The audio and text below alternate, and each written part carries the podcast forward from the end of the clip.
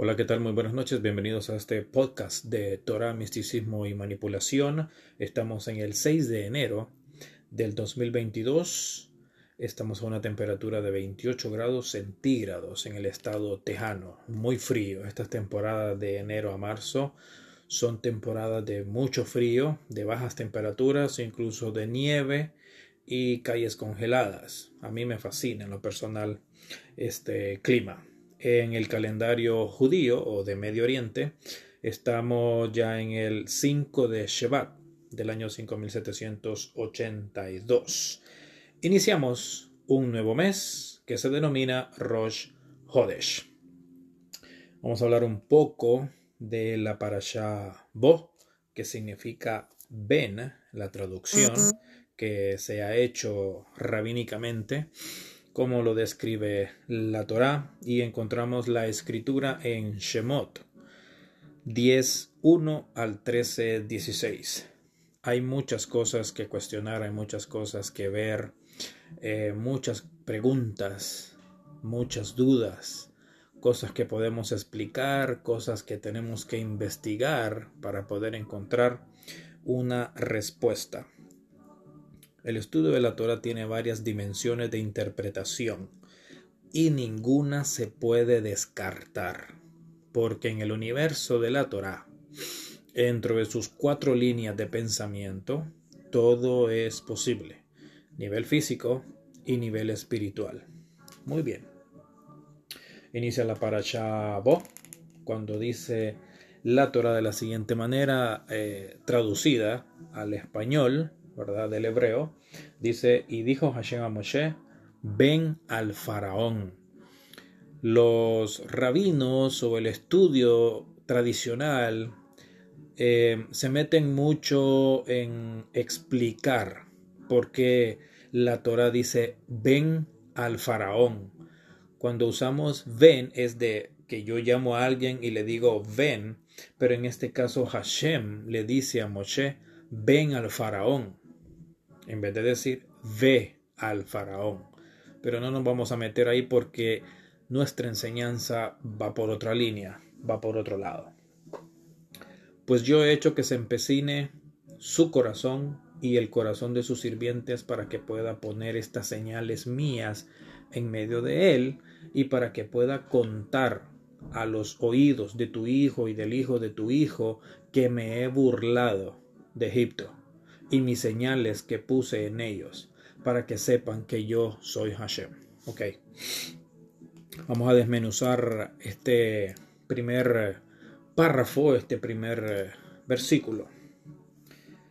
Según la traducción del hebreo a diferentes eh, lenguas o idiomas, ¿verdad? Sea el inglés, el alemán, el polaco, el ruso y en este caso el español, es hecho por personas eruditas, estudiosas de los manuscritos o los, pergaminos o los rollos de la Torah. ¿no? Entonces, es creíble, entre comillas, lo que se está leyendo partiendo de la traducción del hebreo. ¿no? Entonces aquí dice claramente que Hashem le habla a Moshe y le expresa que acuda al faraón para que sea una enseñanza a futuro de que Él, el Dios de Israel, se ha burlado de Egipto. Yo entiendo de la siguiente manera. Hashem toma con odio o riña el ataque a Egipto y su población a causa de liberar a Israel, pero a la vez expone que Hashem juega con la mente del faraón y sus súbditos para que los eventos sobrenaturales que se lleven a cabo de parte de Dios sean creíbles y permanezcan de generación en generación hasta el día de hoy. Hashem dice a Moshe que contará esta historia a sus hijos y a los hijos de sus hijos por generaciones, que Dios se ha burlado de Egipto. Utiliza las amenazas y su control sobre la naturaleza para aterrorizar a un gobierno y a su gente por causa de Israel. pero ataca la mente y el corazón de sus líderes para tener la excusa de exponer su poder. Dios. Ok, como un argumento extra sobre este, estos primeros versículos que vamos a estar leyendo, en la Haftará de Baerá supimos cómo le dijo Ezequiel las cosas que pasarían en Egipto en tiempos de Nabucodonosor, usándolo para desolar la tierra y acabarla con todos adentro, mientras Dios mataba al Dios del río Nilo y a sus súbditos con gran odio y revancha, lo mismo que haría contra Israel tiempo después con el exilio de Babilonia. Aquí más adelante, en esta parasha vamos a estar leyendo la Haftarah que desprende del libro de Jeremiah o Jeremías, ¿verdad? Pero en este caso, en la Haftarah pasada de Baera, nos dice o nos adelanta cómo Hashem va a usar a Nabucodonosor, rey de Babilonia, para invadir Egipto y destruirlo, desde sus cimientos hasta los dioses.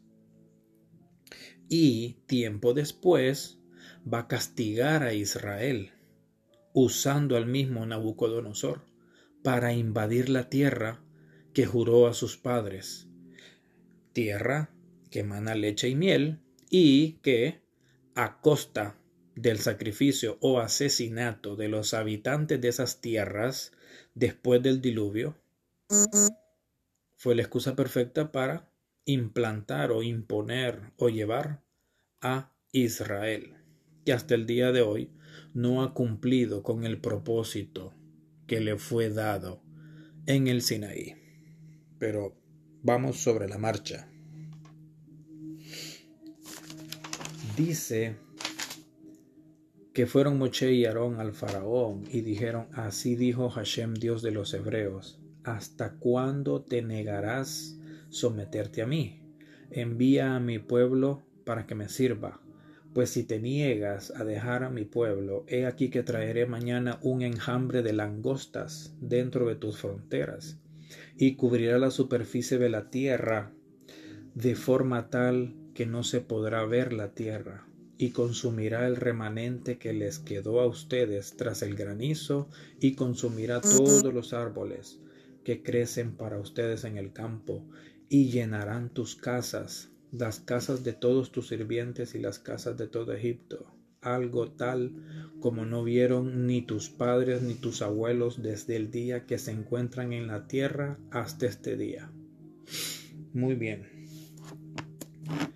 Yo pregunto, ¿es necesario que un Dios se empeñe en destruir un pueblo inocente? Porque en las anteriores Parashot leímos de que Egipto era poderoso, le dio cabida a, a muchas personas del extranjero y cuando llegó Abraham también con Sara, que Abraham engañó al faraón, eh, mintió, ¿verdad? Y tuvieron cobijo ahí.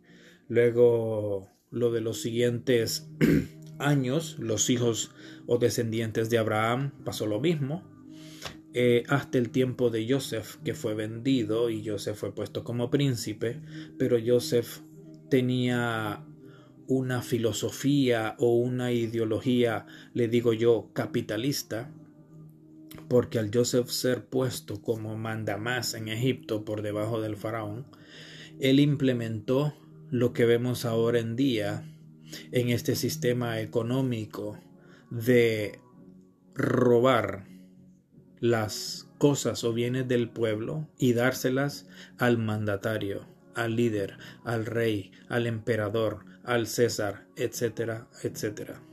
Se saquean los bienes del pueblo y se le entregan a su máximo líder. En este caso, Joseph, en la abundancia, todo era bueno, todo era bonito. Pero en la hambruna, Joseph se dedicó a vender alimento a los egipcios. a tal grado que los egipcios no tenían con qué pagar y estaban muriendo de hambre y le reclamaban a Joseph que por qué pasaban esas cosas si ellos habían ayudado en los siete años de abundancia a cosechar todo lo que Egipto tenía en los siete años de hambruna. Pues está claramente escrito en la Torah que Joseph le quitó todo a los egipcios y se lo entregó al faraón. Por eso, tiempo después que murió Joseph, entró un nuevo faraón que la Torah no menciona sus nombres, pero hemos dedicado tiempo a descubrir quiénes eran los faraones de aquellos tiempos. Y los vamos a estar mencionando más adelante. Incluso el faraón del Éxodo, muchos dicen que fue Ramsés, pero hay un debate no solo religioso, sino también histórico y arqueológico que delata que los nombres de los faraones de ese tiempo no eran los que se prescriben normalmente en la historia bíblica. En este caso, en el tiempo de el Éxodo se mencionan a de Moisés II, a Mosis, Tutmosis, Amotep III, Akenatón, Semenech Kara, Seti I, que viene siendo el padre de Ramsés II, y Merechpat, que es la hija de Ramsés. Las fechas no concuerdan, pero lógicamente hay gente empeñada en que se crea lo del éxodo tal cual, ¿no? Pero muchos científicos, arqueólogos, eruditos que han viajado a Egipto durante años y han escarbado y han profundizado en la historia del Éxodo, incluso la partición del mar, hay muchas dudas, hay muchas dudas. Incluso se llega a decir que Moshe no era Moshe, sino que era Akenatón, que fue el faraón que fundó el monoteísmo producto de una deidad que le habló en sueños pidiéndole que destruyera a todos los dioses de Egipto y que pasara a adorar solo a un dios. Y en este caso, desde ahí se desprende la historia del monoteísmo, que más adelante pasa a manos de los hebreos, ¿verdad? Como pilares del monoteísmo mundial, que en los siguientes siglos decae sobre el Islam y el cristianismo. Porque el resto de las naciones son politeístas, creen en muchos dioses. Es el caso de la India, de China, de África, los nórdicos, los griegos, los celtas y los romanos. Pero todos estos dioses de estas culturas en algunos casos son los mismos, nada más que con diferente nombre. Muy bien. Seguimos avanzando en la paracha de esta semana, en el cual estamos iniciando un nuevo mes, o Rosh Hodesh, del mes de Shevat.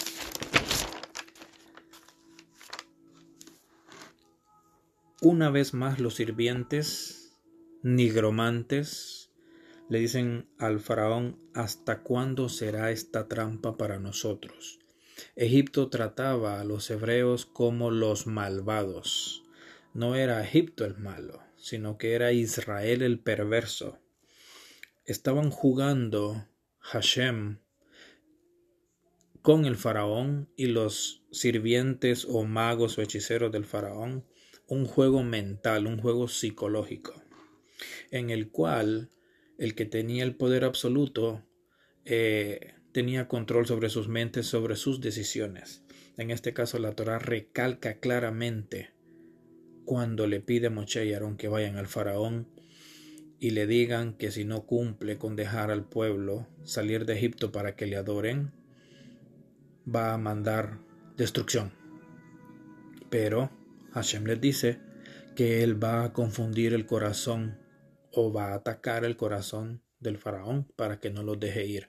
Entonces, ¿qué chiste tiene o qué sentido tiene toda esta historia cuando ya sabemos quién es el que tiene el control?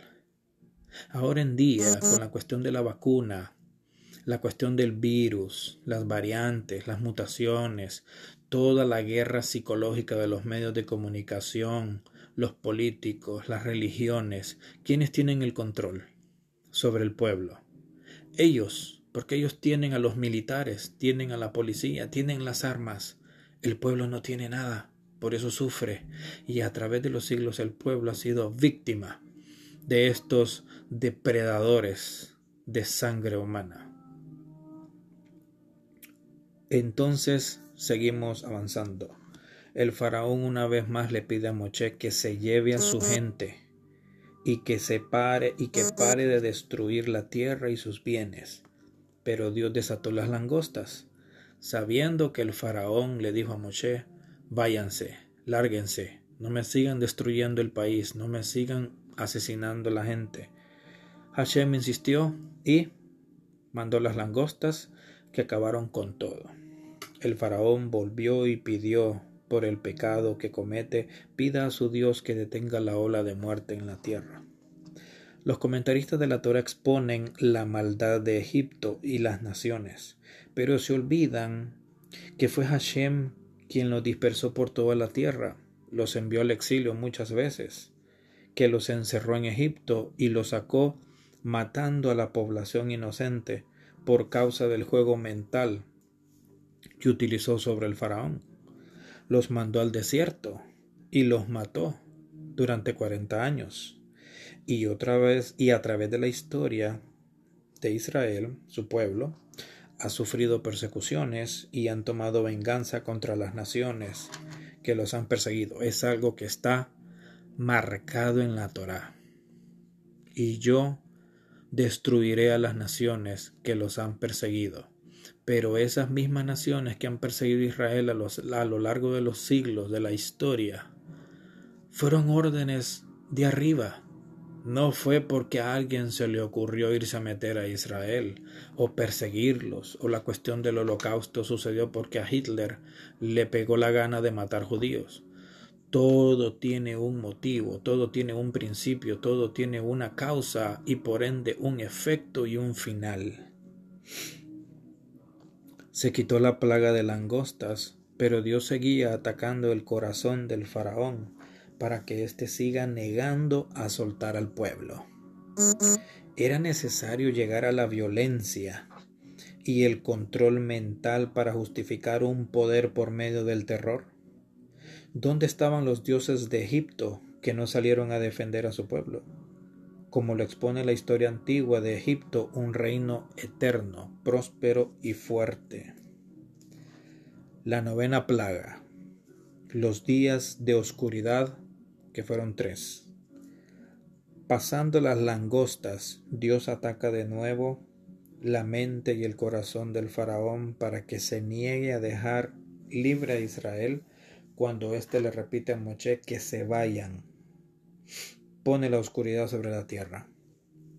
No así para Israel, que estaba intacto a todas las plagas en Goshen, tranquilos y serenos, mientras que en el resto de Egipto, incluso el resto de Medio Oriente, sufría las consecuencias de un, de un ataque mortífero de el Dios de Israel. Pero los arqueólogos y la historia en Egipto, a través de los siglos, remarca que todo esto de las plagas fue producto de, un, de una erupción volcánica que se llevó a cabo en una isla de Grecia y más adelante lo vamos a estar mencionando. Algo similar registra la historia sobre varios días de oscuridad, incluyendo nuestro futuro que se menciona entre días de oscuridad. Claro, en el texto de Apocalipsis menciona que en el futuro o en el fin de los tiempos van a haber tres días de oscuridad. Desde el 2018 venimos mencionando eh, a través de varios canales de youtubers, eruditos, científicos, eh, expertos en cronología histórica, Torah, eh, otros textos antiguos, vienen diciendo que esos días de oscuridad van a suceder. Incluso la NASA desde 2019 viene mencionando que la humanidad debe de prepararse para un tiempo de oscurantismo. Todavía no ha pasado, pero no significa que no va a pasar. Moshe menciona los sacrificios a Dios cuando le dice al faraón que se llevará todo el ganado, porque de ahí tomarán la ofrenda para el sacrificio. Esa es otra cosa que yo todavía sigo en veremos con respecto a esto de los sacrificios, ya que en otras culturas también habían sacrificios de animales, de cerdos y de seres humanos a los dioses. Pero, ¿eran los dioses dioses? ¿O eran la creación de los dioses, o sea, sus súbditos? En este caso, los conocemos como ángeles. Y dentro del judaísmo se conocen nueve líneas de ángeles, unas mayores que otras, incluyendo los que custodian el trono celestial. En Génesis 6 o Berechit 6 vemos como los hijos de Dios, o sea, los ángeles, se mezclaron con las hijas de los hombres en la tierra y producto de ello vino el diluvio, pero no menciona en ningún lado que aparte de asesinar a toda la población de aquel tiempo y que sólo sobrevivió Noé y sus hijos y que en otros textos antiguos de otras culturas mencionan de que hubieron millones de sobrevivientes, incluso la arqueología ya tiene pruebas de grandes búnkers o cavernas bajo tierra. Ok. La antigüedad registra que cada cultura ofrecía sacrificios, como lo mencioné hace rato, a sus dioses, pero ahora sabemos que no era así, sino que seres reptiles, y aquí entramos en otra discusión, en otra investigación. Reptiles con alas se hacían pasar por dioses y utilizaban a los humanos para cocinar animales para ellos. De eso a que en alguna parte del tiempo esa práctica se dejó de hacer en la tierra, incluso sacrificios humanos, niños y niñas. Esto también se hacía en las culturas de aquí de América. Los indios americanos, aztecas en México, mayas en Centroamérica, incas y demás civilizaciones allá en Sudamérica. Incluso ciertas sociedades secretas desde el siglo XV siguen realizando estos rituales a los demonios. Hay varias diferentes, perdón, hay varias sociedades secretas en la actualidad. Podemos mencionar, perdón, los Rosacruces, Bohemian Grove, eh, Skulls and Bones, todas las líneas de masonería del mundo, los Illuminati, eh, el Opus Dei, eh, los jesuitas, todas estas pertenecientes a la Iglesia Católica, eh, bueno, la línea de masonería eh, y otras que se me escapan por ahí. Tienen sacrificios exactamente en Rosh Hodesh. En estos tiempos en que la luna tiene la figura de novilunio, como vamos a ver en esta para allá más adelante, suceden estas cosas porque en el novilunio, cuando inicia el conteo del tiempo en Israel en el Sinaí con la cuestión del tabernáculo, es cuando se levantaba el tabernáculo. Entonces en estos tiempos precisamente es cuando suceden esos sacrificios a los dioses, en este caso a Moloch o Baal. Muy bien. Vuelve Hashem a tocar el corazón y la mente del faraón cuando evita que se vayan, pero después el faraón sale del trance mental y ve la destrucción causada y le dice a Moshe que se vayan, que no vuelvan. En eso Hashem ordena a Moshe una plaga o golpe, que es la traducción, más un golpe más sobre todo Egipto, la muerte de los primogénitos. Para eso le pide que el pueblo se prepare con plata y oro, y Dios saldrá a medianoche por todo Egipto. ¿Es malvado el faraón? Si bien es cierto cuando Joseph murió, llegó un nuevo faraón que no reconoció a Joseph y para mí la interpretación de no reconoció a Joseph fue que no apoyó todo el desastre económico y de sufrimiento que causó en Egipto, porque ese no era el Egipto eterno, el, Egipto próspero, el, el Egipto solidario. Joseph llegó e implantó una dictadura donde robó todos los bienes de los egipcios para dárselos al faraón y a Israel en Goshen, mientras el pueblo egipcio se moría de hambre. Entró este faraón y en venganza por no aceptar la política de Joseph, vio que Israel se estaba incrementando en número y en fuerza y decidió engañarlos como Joseph engañó al pueblo egipcio, o sea, fue ojo por ojo, diente por diente.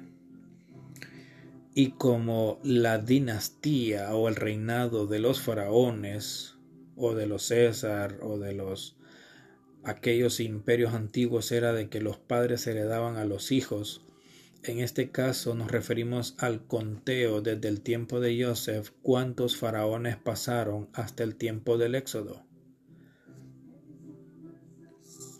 Ese faraón que no reconoció a Joseph murió en algún momento y vino otro faraón y murió y vino otro faraón y murió.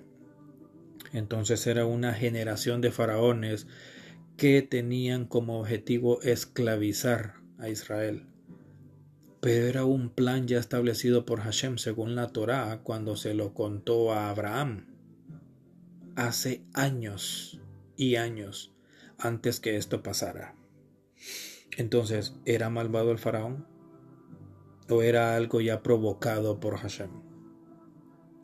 Si desde Joseph se dijo que traía intenciones de opresión al pueblo, por temor a que se rebelen a causa del tipo de gobierno que realizó Joseph a quitarle al pueblo toda su riqueza y dársela al faraón y a Israel durante la hambruna. Entonces fue necesario traer toda esta destrucción sobre Egipto, más de 500 años después.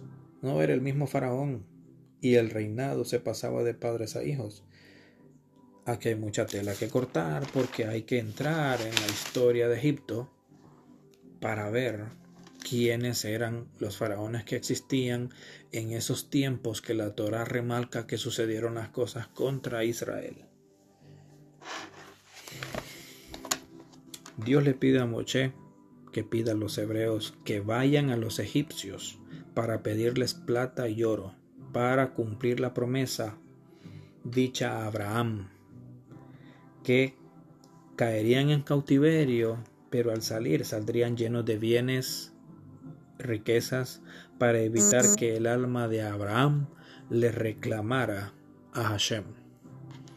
O sea, tú estás destruyendo un pueblo y todavía tienes el descaro de ir a ese mismo pueblo a pedirle oro y plata y bienes materiales para llevártelos para cumplir una promesa hecha a Abraham. Yo soy responsable de lo que digo porque la Torah para mí es cuestionamiento. ¿No es esta mucha sinvergüenzada?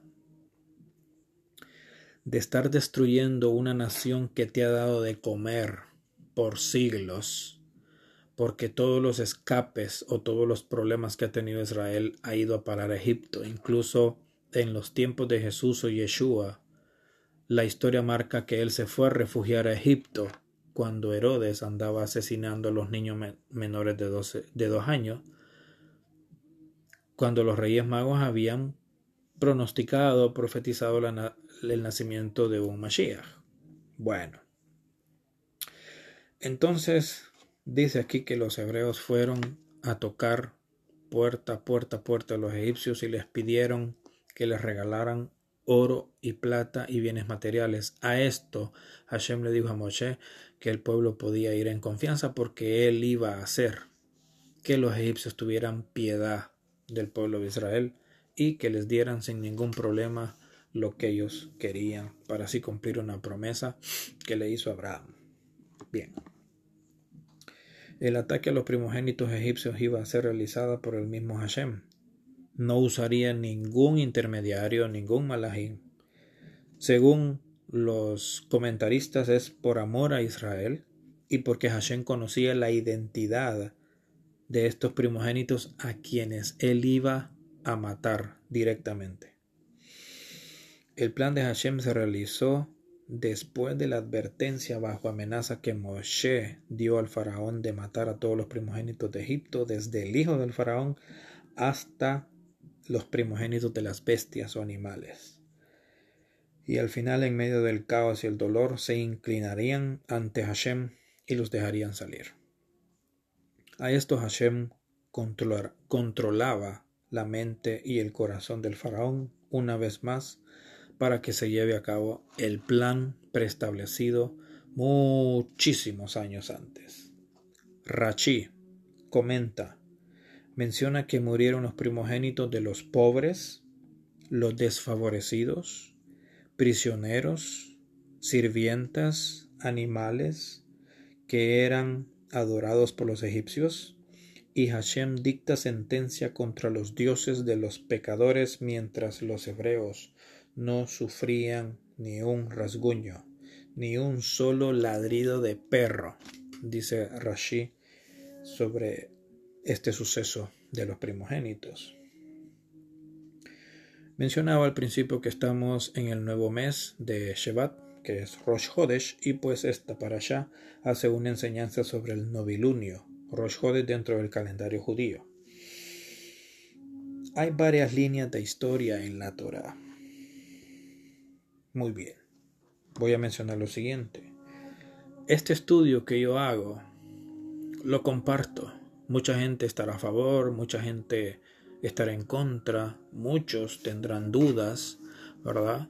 Pero esto no se trata de crear antisemitismo, no se trata de crear pánico, no se trata de crear eh, peleas, insultos ni nada. Este es un estudio al cual todos tienen derecho, siempre y cuando tengan un corazón dispuesto y una mente dispuesta a buscar la verdad. Aquí no se trata de lo que dijo el rabino, de lo que dijo el pastor, de lo que dijo el imán, o de lo que dijo fulano, sutano, mengano, o lo que dice el gran rabino de Israel, o lo que dice el gran cabalista, o este y el otro y el otro. No. Cada quien tiene su punto de vista, cada quien estudia conforme a su nivel de conciencia. Este es el mío, y yo me dedico a cuestionar para aprender en base a cuestionamiento. Las líneas de historia en la Torá. Un Dios de la guerra, un Dios de sacrificios, un Dios de orden y leyes, un Dios de promesas, hasta un Dios chef, porque en la Torá le dice a Israel cómo debe de cocinar los animales, cómo los debe de sacrificar, y por ejemplo, lo que vemos en esta parasha es lo de Pesach, ¿verdad? Entonces es un Dios que da recetas de comida. Un Dios vengativo y sangriento. Un Dios que usa su poder para controlar la mente por medio del miedo. Incluso también he encontrado un Dios impostor. Un Dios de planes desde hace años planea las cosas que va a hacer a futuro. Un Dios de advertencias. Un Dios que creó la vida para después quitarla. Muy bien.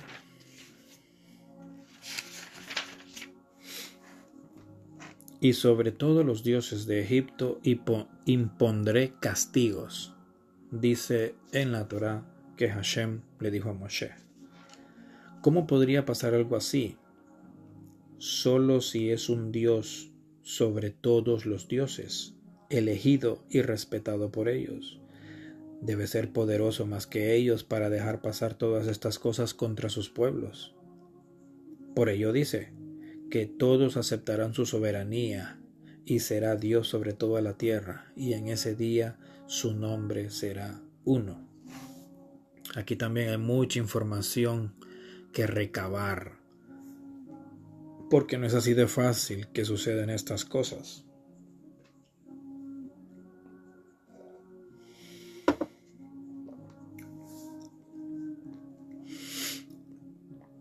Remarca la Torah que Hashem enfrentó a los dioses egipcios o sus ángeles representantes de estos dioses. Lo que sea que haya sido, no hay registros que así haya pasado. Porque aunque los egipcios quieran borrar ese pasado, no podrían porque Israel ha predominado al tiempo y más bien han destruido la historia de esas naciones con las cuales se han enfrentado.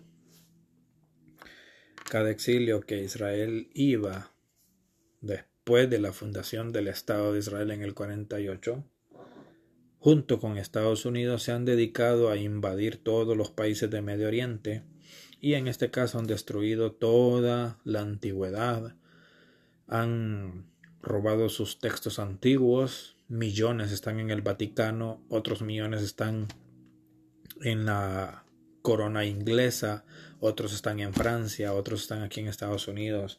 O sea, ha habido un revolú eh, a través de los siglos de desaparecer toda clase de información para que nosotros, el pueblo, no nos demos cuenta de cómo han sucedido las cosas, pero gracias a esa verdad interior que tenemos adentro, esa conciencia dormida, que en determinado tiempo se nos despierta por una u otra razón. Sabemos la información. Se nos revela el conocimiento, porque pueden ocultar los textos, como en los tiempos de la Inquisición, la cacería de brujas, los tiempos de oscurantismo, el saqueo a todas las bibliotecas antiguas, pero en cada ser humano existe una chispa de esa información. Y a través de los tiempos y con el Internet y las redes sociales nos hemos nutrido más, porque cada ser humano tiene un pedazo de ese mapa de historia antigua. La arqueología y la ciencia moderna ubican a los israelitas en el Éxodo en tiempos de Asmosis I. Aquí vamos a entrar en una explicación con lo que dice la arqueología y la ciencia respecto al éxodo. Vivieron en la zona más importante y fértil de Egipto, pegado al Nilo y al mar, Mediterráneo. Esa cultura, según los datos históricos que están grabados en piedras en Egipto, se refirió a una cultura llamada Ixos, en los tiempos de este faraón Osmosis I. Todas las plagas fueron ocasionadas por un desastre natural en la isla Santorini que afectó toda la vida de Medio Oriente. La travesía del Éxodo fue descrito como un la travesía del Éxodo fue descrito como un paso al río de los juncos mas no al Mar Rojo o Yamsuf. Los arqueólogos empezaron a buscar el Yamsuf o el Mar Rojo, pero dice la Torah que escaparon en el tiempo de la primavera. Entonces habría que investigar qué sucede en la primavera en esta parte de Medio Oriente y África. El terreno, eh, los ríos o los mares, cómo se comportan en la primavera. El Mar Rojo es extenso, es profundo, pero cuando dice el río de los juncos se refiere a una quebrada que es fácil de transitar y es pequeña. Cuando nos adentramos en el mapa, en Google Earth, por ejemplo, donde está ubicado Egipto y camino al Sinaí, vemos pequeños ribachuelos o quebradas que vienen del Mediterráneo hasta llegar a lo que es el Mar Muerto, salida al Océano Arábigo. Hay mucha información ahí que se puede eh, sacarle provecho con respecto a que si pasaron el mar en lo hondo o en lo seco. Incluso se agrega que los habitantes clamaban al cielo por ayuda a un nombre o deidad llamada El, y que al salir de Egipto estuvieron en Grecia antes de llegar a Israel.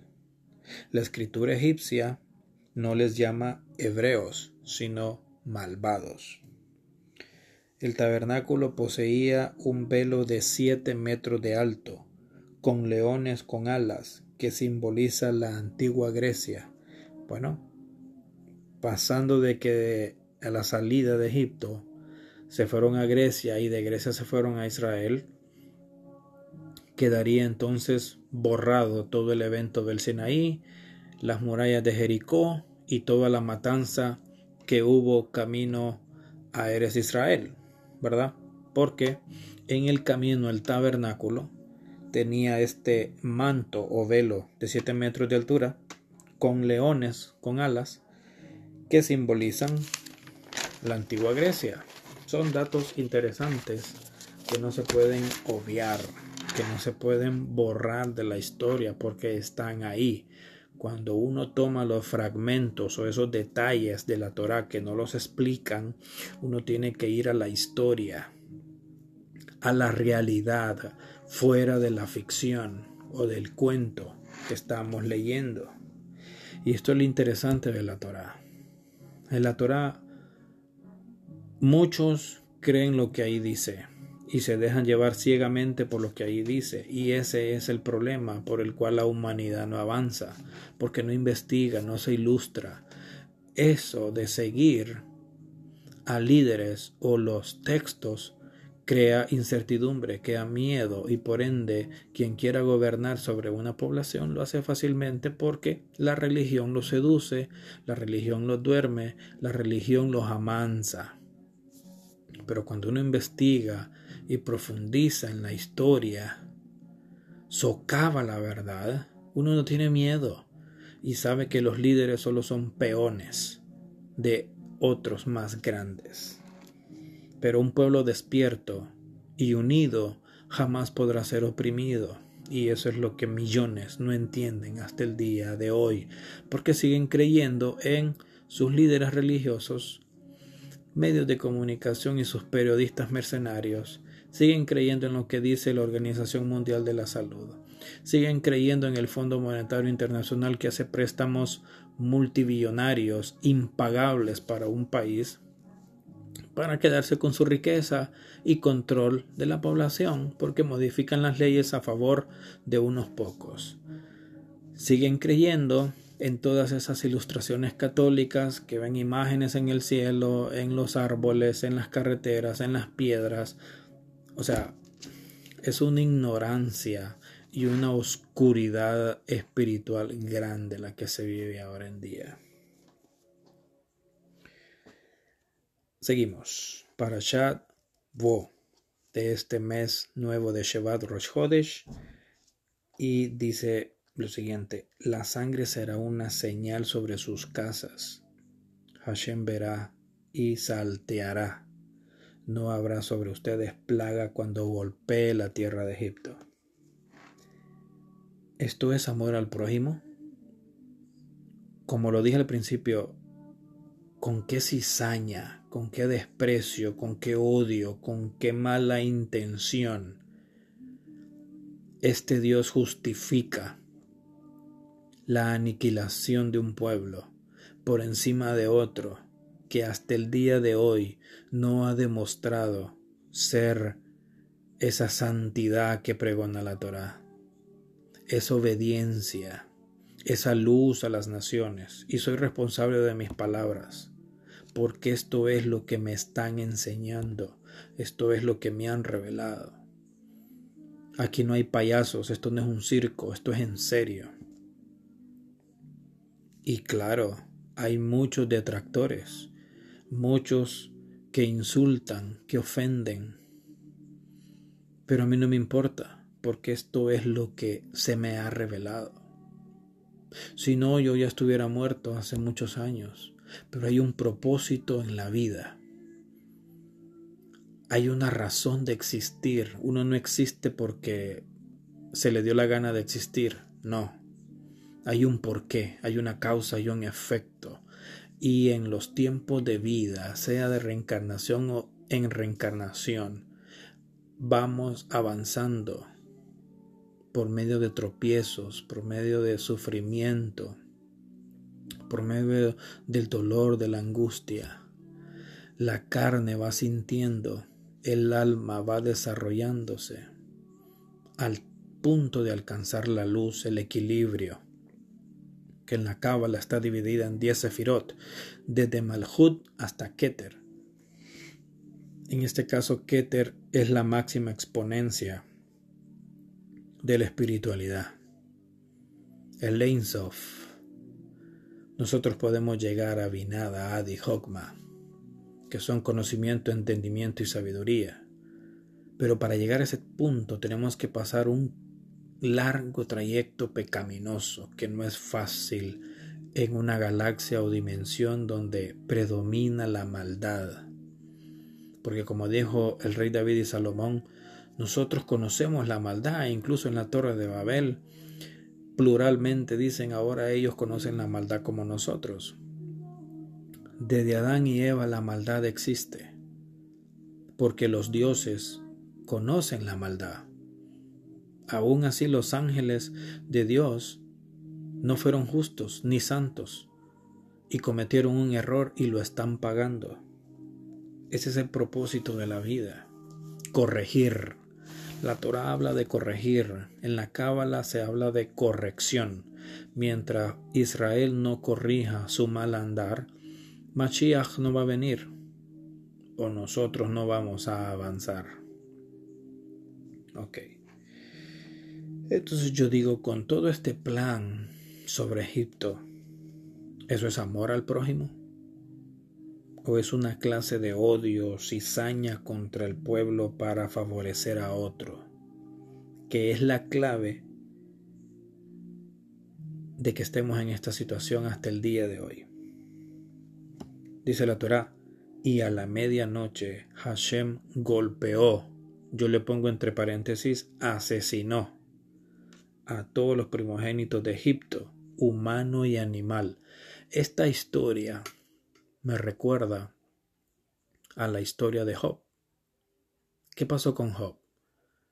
Lucifer o Satanás o Luzbel o tantos nombres que tiene, que son 72 también, según algunos comentaristas, andaba rodeando la tierra.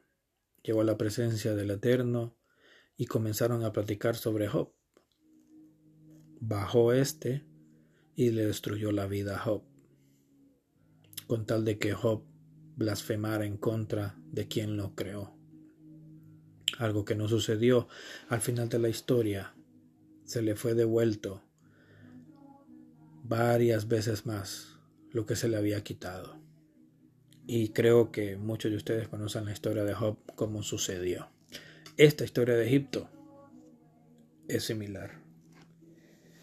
Saque usted sus propias conclusiones, porque yo las mías ya las tengo. Hashem. O sea, digo, esto me suena al episodio de Job, ¿verdad? El juego de Hashem y Luzbel para jugar con la mente, cuerpo y espíritu de Job y su familia que terminaron asesinados y él totalmente en la calle. Hashem interfiere en la mente de los egipcios vivos para que entreguen oro, plata y bienes a los hebreos para salir de la tierra. ¿Cómo puede ser importante para la espiritualidad robar bienes ajenos? para cumplir una promesa y justificar que los egipcios lo merecían por ser malos. Yo en verdad pongo en duda que los hebreos hayan ido a tocar puertas de egipcios para pedirles oro y plata después de todo el cagadal que estaban haciendo en su tierra, en su patria. Aunque dice la Torah que Hashem les dijo de que iba a convencer a estos egipcios de que no opusieran ni atacaran a los hebreos, sino que de manera fácil y sencilla y amigable les dieran lo que los hebreos les pidieran. Ok.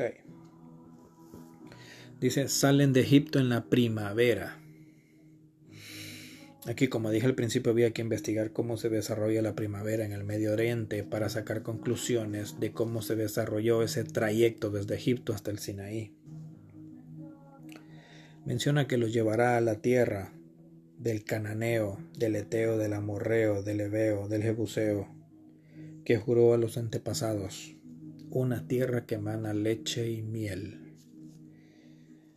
Digo yo, llevados a una tierra ocupada por siglos. Después del diluvio, ahí se asentaron los hijos de los hijos de Noé, en este caso Cam, porque Shem se le pone a la descendencia de Israel. Y el otro ocupó Asia. Ok, llevados a una tierra ocupada por siglos, ¿a cambio de qué o por qué? Y en sacrificio de esos actuales habitantes. Mana, leche y miel. Es una tierra de leche y miel. ¿Cómo es eso? Si Hashem evitó que los patriarcas buscaran mujeres de esa zona de Canaán, ¿qué diferencia esos pueblos de Israel en aquel tiempo y ahora? Porque Hashem no quiso que Abraham, Isaac y Jacob tomaran mujeres de ese territorio, sino que fueran a Sumeria, porque aparte Abraham era sumerio, Sara era sumeria, y la Torah recalca de que la familia de Abraham eran malvados, eran farsantes, eran mercenarios, eran mentirosos, lo que pasó con Labán. O sea, hay muchas cosas que no están claras y que por eso la Torah es cuestionable. No se puede creer todo lo que ahí está con los ojos cerrados. Pesach. Eh, esta para allá menciona Pesach, porque Pesach es la celebración del Éxodo, ¿no? la salida de Misraim. Pesach solo es para los Yehudim, circuncidados, y aquellos que fueron comprados con dinero y que tendrían que ser circuncidados. Pueden participar en la comida de Pesach. Ningún extranjero ni nadie puede participar incircunciso, en pocas palabras. Ok. Se menciona ya cerrando el capítulo de esta para Shabbat, el burro. Dice que los israelitas, que eran más de 600 mil y otros millones, que estaban revueltos entre egipcios, sumerios y de otras naciones, salieron con Israel de Egipto. Dice que sus bienes o las cosas pesadas las montaron en burros. Y dicen los comentaristas que el burro no es kosher. Pero bueno, dice el burro es comparado con el Mashiach. En la Parashá Vallejí, los comentaristas sacan una ilustración de lo que es el Mashiach. Y el Mashiach, dicen los comentaristas en la Parashá Vallejí, que la vimos hace semanas atrás, que es representado como un burro. No otro animal ni ningún caballo de guerra, fuerte, poderoso, sino un burro. Porque es símbolo de paz y no de guerra, y que representa la prosperidad y que las guerras serán ganadas por Dios, no por las armas. Entonces, si el burro no es kosher, en el Nuevo Testamento la entrada de Jesús o Yeshua a Jerusalén lo hizo montado en un burro. Ahí hay mucha tela para cortar. Ok, cerramos este episodio de la Parashavó y pasamos a lo que es la Haftarah de esta Parashat que le encontramos en Jeremías 46, 13, 28. Y dice así: Hashem muestra a Jeremías el destino de Egipto en manos de Nabucodonosor, rey de Babilonia, enviado para destruir Egipto 800 años más tarde del Éxodo. Con esto Hashem pone por encima a Israel y le pide que no tema les advierte de un castigo, mas no lo va a destruir. ¿Por qué el castigo? Porque se aliaron con Egipto cuando Hashem les dice de que no tienen que hacer alianzas con ninguna nación más que con Dios, adorar a Dios, seguir sus estatutos, sus leyes, y así tendrán seguridad, paz, prosperidad, todo lo que deseen Pero Hashem en ese, eh, Israel en ese tiempo hizo unas alianzas con Egipto. A Hashem no le gustó. Era rey Nabucodonosor de Babilonia. Y de ahí eh, se tomaron las cosas para que Nabucodonosor invadiera Egipto.